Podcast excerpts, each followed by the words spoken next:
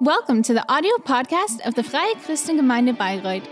We're glad that you're connected to this podcast and hope you enjoy listening to this sermon.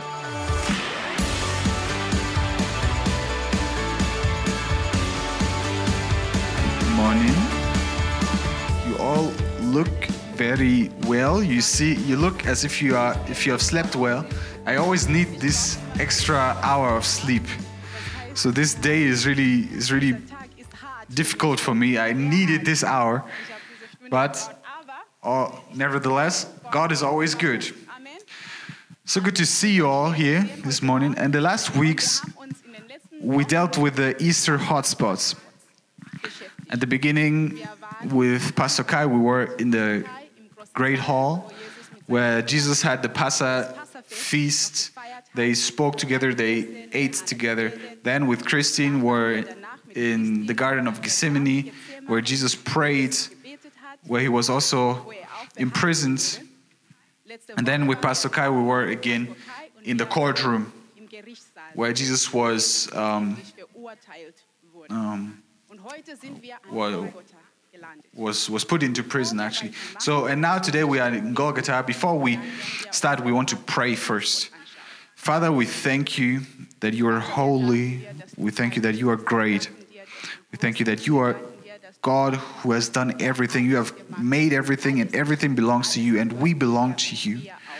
And we thank you that we don't just belong to you, but Lord, that you love us, that you have good thoughts about us, that you have good plans for us.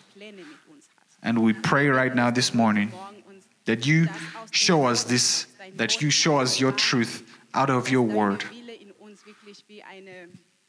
that we take, uh, take the truth out of a fountain, out of your fountain right now. In Jesus' name. Amen. Golgotha. Who connects this word of Golgotha to Jesus? Who think who sees Golgotha and thinks about Golgotha, uh, thinks about Jesus and just connect, just connects Jesus with it? At least, okay, one person is like me who just connects Golgotha together with Jesus. So Golgotha for me is always a word that is connected with Jesus. We sang songs in children church, and in English you say Calvary. Yeah, so you sing Calvary. So it's something that really is just about Jesus. Then once I I realized that Calvary was also there before Jesus. So before there's this impression on me that Golgotha or Calvary just exists because of Jesus. I thought it was special for Jesus, it was made for Jesus. It was before then, it wasn't there, but it was actually there before. So Golgotha or Calvary, it is actually outside of Jerusalem, or it was back then outside of Jerusalem. It wasn't far out of, of Jerusalem, but if you if you just stand at the walls, you could see the whole um, the whole Golgotha mountain, and it was named Golgotha and it's it's like made in the the the rock is formed in a in the form of a scalp. And there's actually there are also graves there. And in the times of jesus the, the romans were reigning over jerusalem and so this place they use this place as the place of um, crucifix, crucifix, crucifixion. So they killed them, they brought them there, their, their worst criminals. But yeah, at this time, you were thinking about death, you were thinking about the worst criminals. So last week, we saw that Jesus was actually judged there. We, oh, he was he was exchanged for us that he took the place for us. So Jesus now had to go to Golgotha, to Calvary. And we want to take this last step together with him. So this is his last um, journey together as a human, his, his last steps as a human. So we want to do that together. We are going to read that out of Matthew 27. And we will start in verse 31. And after that, they had mocked him. They took the robe o- off from him and put his own raiment. And as they came out, they found a man of Cyrene, Simon by name. Him they compelled to bear his cross. You know, in children church, I learned that Jesus carried the cross. Then I read in the Bible, and it said that that Simon the Cyrene carried the cross, and I was irritated. I was irritated because I learned that Jesus carried the cross for me, and now it's Simon. And now I think like, uh, Jesus, why aren't you doing it? But if you read the story, you see that okay, we started with the um, with the with the Lord's Supper, then at Gethsemane, and Jesus said, "My my soul is troubled," and he prayed that his sweat uh, would come down as blood, and it dropped down to the ground. So in the soul of Jesus, it was not so good anymore. He was troubled. He was feared. Or he was fearful. It was such a burden on him. He, he fought in this prayer, and it was a, it was a fierce prayer, a fierce uh, fight. So there's so so much in, in his soul already going on, and then he's um, in, captured, and the, the eldest took him and beat him. They they didn't come and say, okay, uh, human rights. Um, if you are captured, you, we just talk to you. We don't beat you. In Germany, if the person is captured, gefangen ist. Du darfst auch um, there's you, you can't even say Du darfst nicht uh, if you don't say that I'm going to beat you, I'm going to. Um, weil wir Menschenrechten kennen. Damals so so this was was not there at this at this time. It was not possible. You you they said okay, Jesus, if if you don't say it, we are going to beat you. We will beat you. We are beating you. haben die gesagt, jetzt gibst So he came to Pilate, and it's the same thing. du angekommen. Das Gleiche. He he wasn't treated well. So what it was in his soul, and now the the fleshly the uh, came on top. The body came on top. So he came to herod. He was beaten there again. And then he, they said okay go back to pilate. And pilate say I, I really don't think that you are guilty. But they said everyone says he's guilty. Crucify him. And they said okay i'm going to really uh, beat him. And still he had to be crucified. So in his body Er he was really at the end. Because he was still human like us. if you have not slept like me the whole night, he didn't sleep, Also der hatte nicht geschlafen. Weißt du? and the whole time he had this suffering on him, this burden on him, and now he had to carry this cross, and this cross was was heavy and big, and now you can understand why Simon had to carry it. And I believe that it was important that we know that as, as well that it is in the Bible that Simon carried the cross, not because Simon took our place, but because it reminds us that Jesus was really human. How much human he was. He was at his end in the body. He was not able to carry the cross anymore. And so the story now continues. And when they were come to a place called Golgotha, that's the place of scalps, that is to say, a place of skull. They gave him vinegar to drink mingled with gall, and when he had tasted thereof, he would not drink. So they gave this, this wine and this bitter thing that was inside. It was somehow like, um. Like a drug that, that will, um, or like a painkiller. So they would kill the pain so that those that are crucified, you can crucify them well for everyone to see. So they gave this, they wanted to offer him, and he, he tasted this. Wine and he realized that he doesn't want it because there's something inside. There's this painkiller inside. His body was was tired. He was not able to carry this cross. But when it came to Aber als es kam dazu, dass to, to the point where they said "I will give you painkiller he said no. Hat Nein gesagt. so Das heißt, als when they crucified gekreuzigt hat, hat he felt all the pain. Schmerz, was da kam, every little bit and they crucified die haben ihn him. Very well they put the nail through his through his hands and they did the same with the with the feet and then they had a a sign on the cross. That's my that's my uh, my my sheet, and it says Jesus, King of the Jews. And then Jesus was crucified. And they crucified him and parted his garments, casting lots, that it might be fulfilled which was spoken by the prophet. Dann setzten sie sich beim Kreuz nieder. They parted my garments among them, and upon my vesture did they cast lots. And sitting down, they watched him there. Und wir schauen And they were looking f- so that no one would bring him down.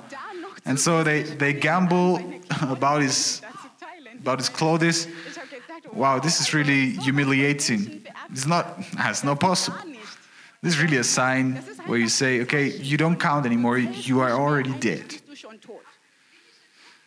Also, this, this pressure in your soul, where, where they, where they basically mean, yeah, uh, your things belong to me now, belong to us now. So now they are two criminals on the left and on the right. It was a place, Golgotha was a place of um, killing the criminals.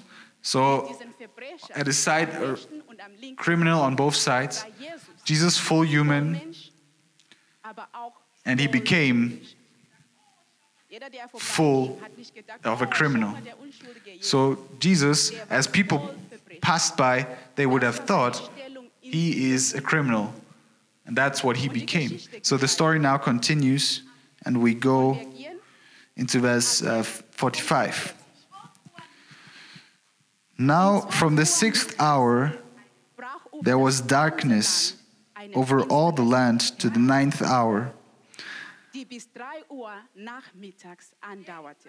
And about the ninth hour, Gegen 3 Uhr Jesus cried with a loud voice, saying, Eli, Eli, imach sabachthani. und das bedeutet, That is to say, My God, my God, why have you forsaken me?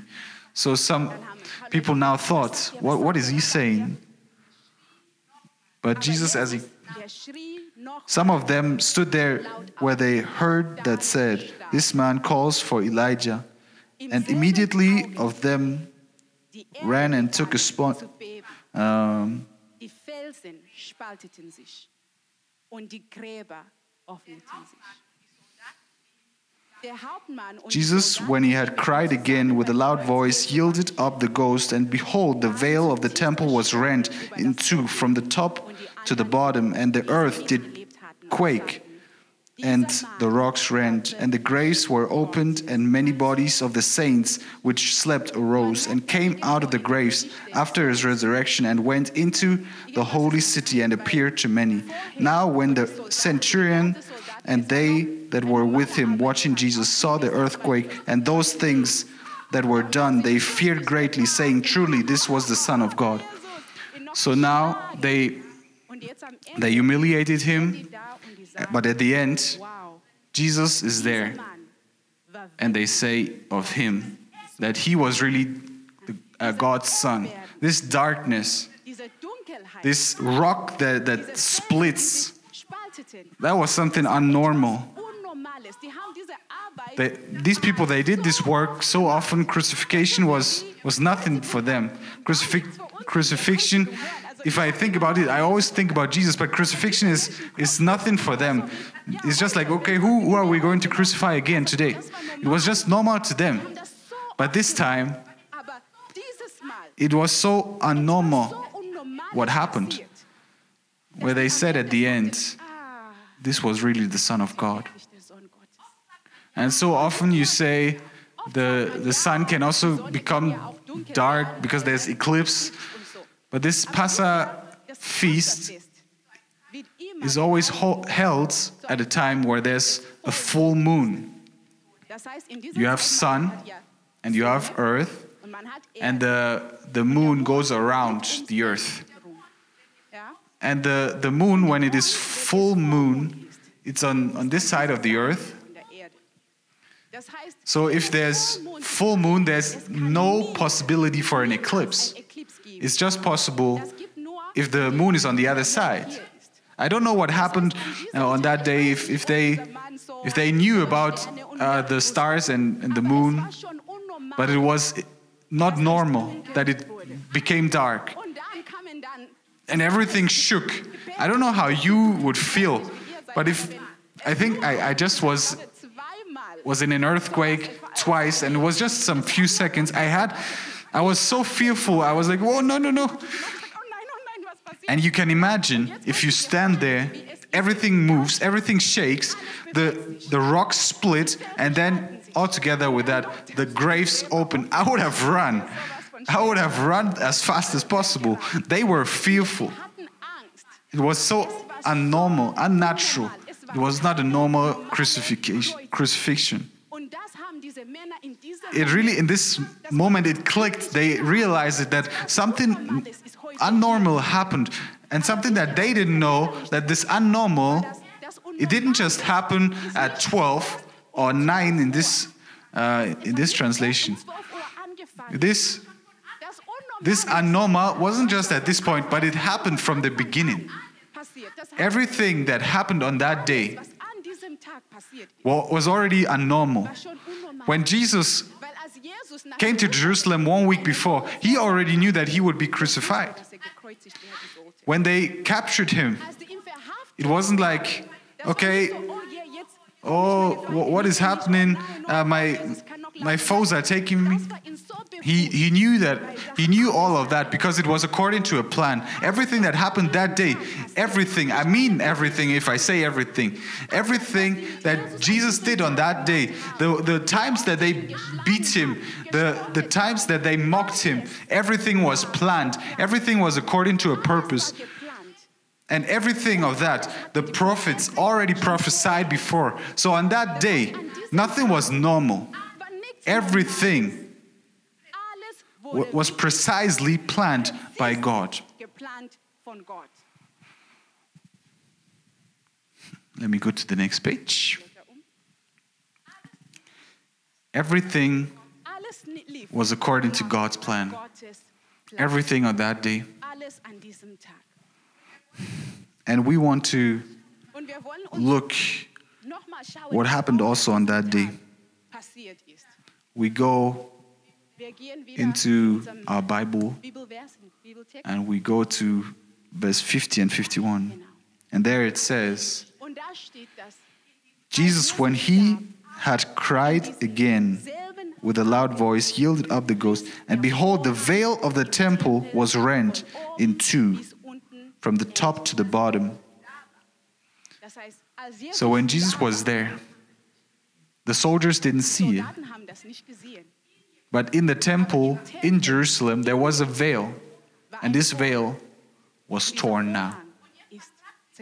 Now you, you ask yourself, Man fragt sich, what does this- Jesus seine Kreuzigung Jesus' crucifixion mean or have to do with the veil in the temple? And you know, this is the veil, my veil for today.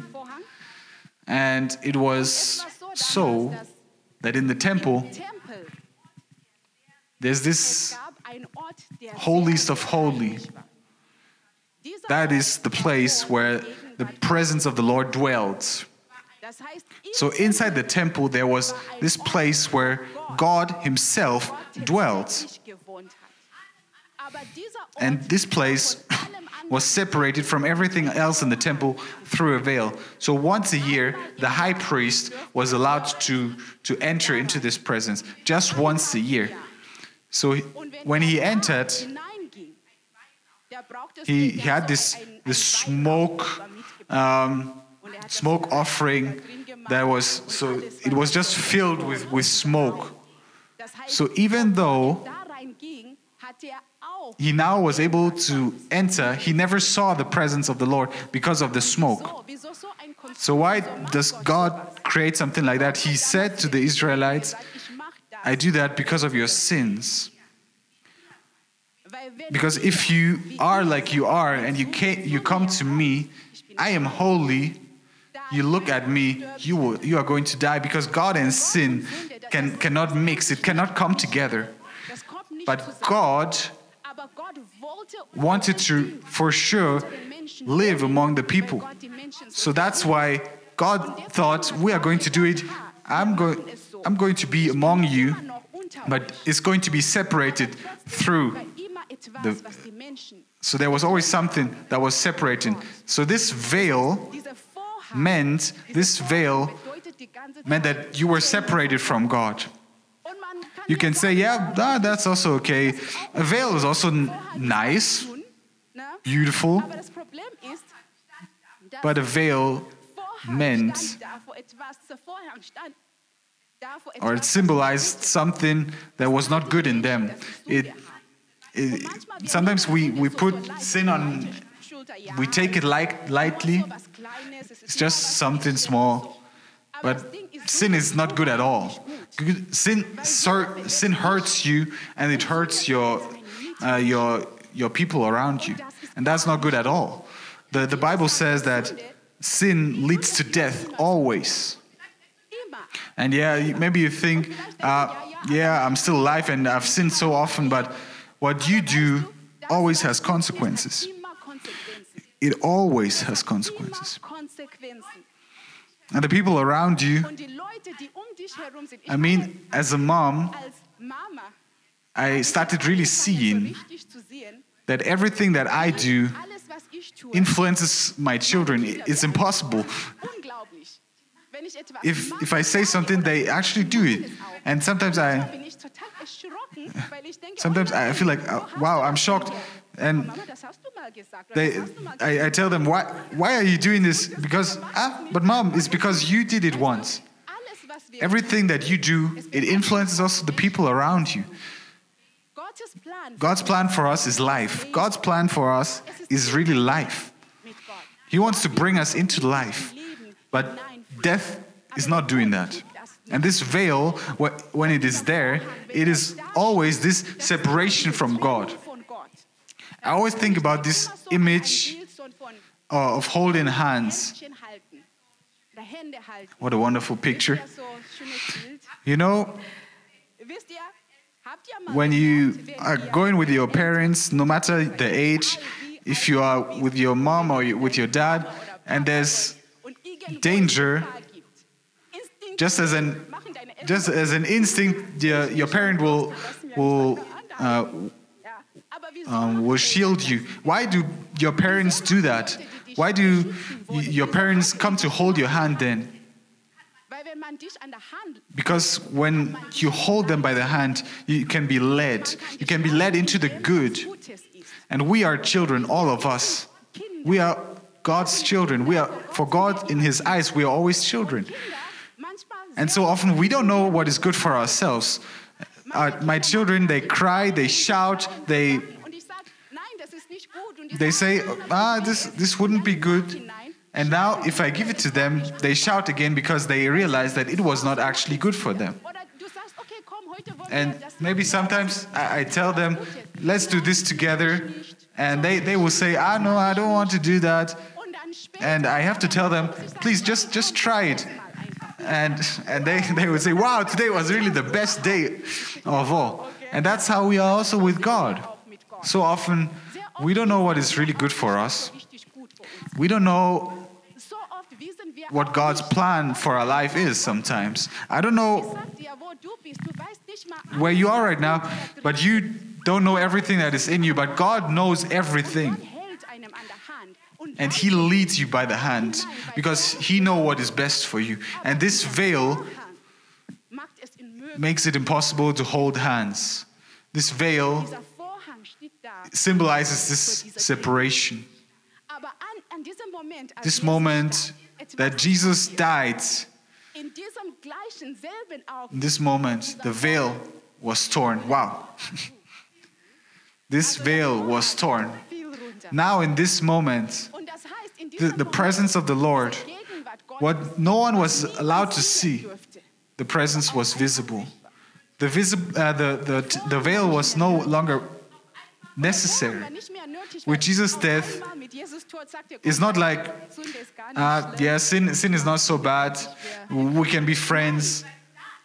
But it was no longer necessary because what was made it, what made it necessary, the sin, was no longer there. So, so, the, so the veil that was necessary because of the sin, he, he took it away on the cross.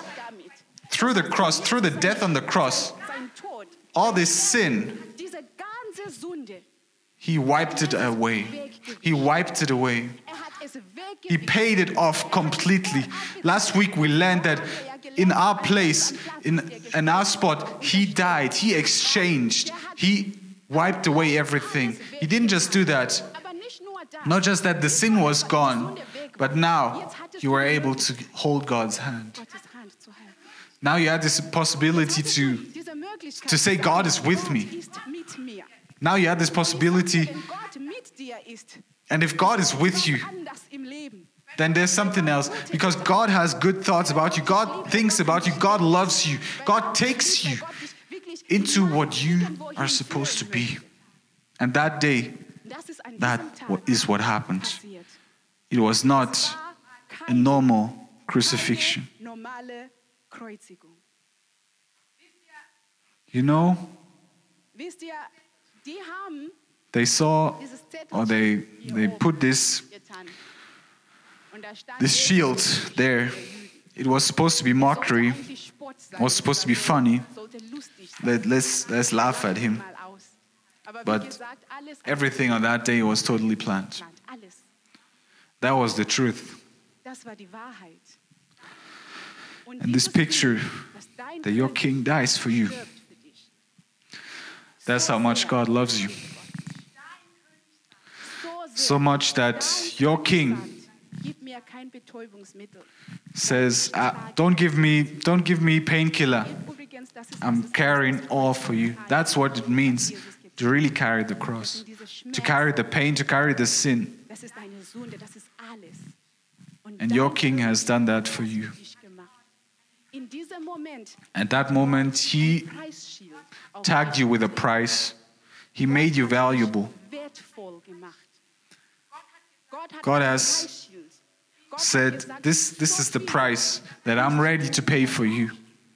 Das heißt, morgens, wenn du aufstehst und du denkst, When, when, when you stand up in the morning, you can know ich bin wertvoll, that I'm valuable. Not because, weil ich tolle not because I have done great things, but God puts this price tag on you, the price tag of the cross. This morning, I just have one message to you, one encouragement to you. You know, the, the veil is torn, and you are valuable. und du bist wertvoll. Sometimes we forget that, and we, we go back Wir gehen wieder hier. and we live as if this veil is still there. Dieser Vorhang. noch. We live as if my yeah my sin yeah Jesus paid for for my sin. I can live as I want to live, Wie ich möchte. but that's not how it is. Es gibt nicht so. The veil is torn, Vorhang ist weg. The the sin is wiped away. That means you, you shouldn't you can't go back uh, behind the curtain, but you are now connected hand in hand. In this moment, Jesus has done it. Jesus says everyone who believes is allowed to accept this. Not because you just believe. But first of all, it's because Jesus has done it. You are valuable because Jesus has fulfilled it. He finished it at the cross. And sometimes we have so many things, So, many challenges. I, I have to think on, about the Corona period, and for so many people, it's, it's such a challenge. And I, I've heard that there are so many divorces and children are suffering because their parents are also challenged. And bad things are happening. Many people are in this place, they find themselves in this place where they want to do so many things that are not according to God's will. You know, you are so valuable that Jesus died for you. That's why in all our challenges, whether it's corona, whether whatever it is, we can hold God's hand. If he was ready to do something like this, he is so ready. I'm telling you, he's so ready. Whatever it is in your life, how small it might be, how big it might be, he is ready to walk through that with you. He wants to carry you through. He is ready to do that. You don't have to go back to the veil, be separated through the veil, but you need to hold his hand. Amen. Amen. If you're here this morning and your hand is with you, I want to give you this opportunity. Jesus has done it. And He really wants to hold your hand. He wants to guide you, He wants to bring you through your life. He wants to lead you into everything that He has made you. He wants to give you life. And you have this opportunity this morning. We are all going to stand up.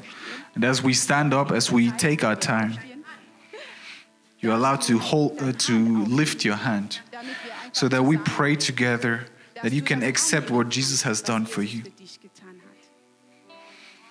If you're here this morning or at home, you can lift your hand and then we pray together. Thank you. We let's pray. Thank you, Jesus for what you have done for me, what you have done for us. Thank you that you died on the cross. Thank you that Golgotha, that, that, you, that you went to Golgotha, that you went to the cross, so that we can live. I give you my life today. I give you my hand, so that you can become the king of my life. I thank you, Jesus, and I believe in you. In Jesus' name, amen. And while we sing this song right now, I want to encourage you right now, wherever you are, we're not allowed to sing, but we can worship with a heart. We can accept with a heart. It's an amazing song that, that shows us what Jesus has done at Golgotha for us.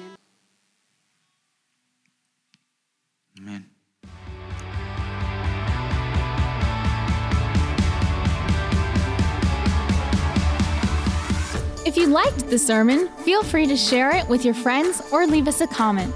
We would be glad to personally get to know you, and you're warmly invited to visit any of our Sunday services.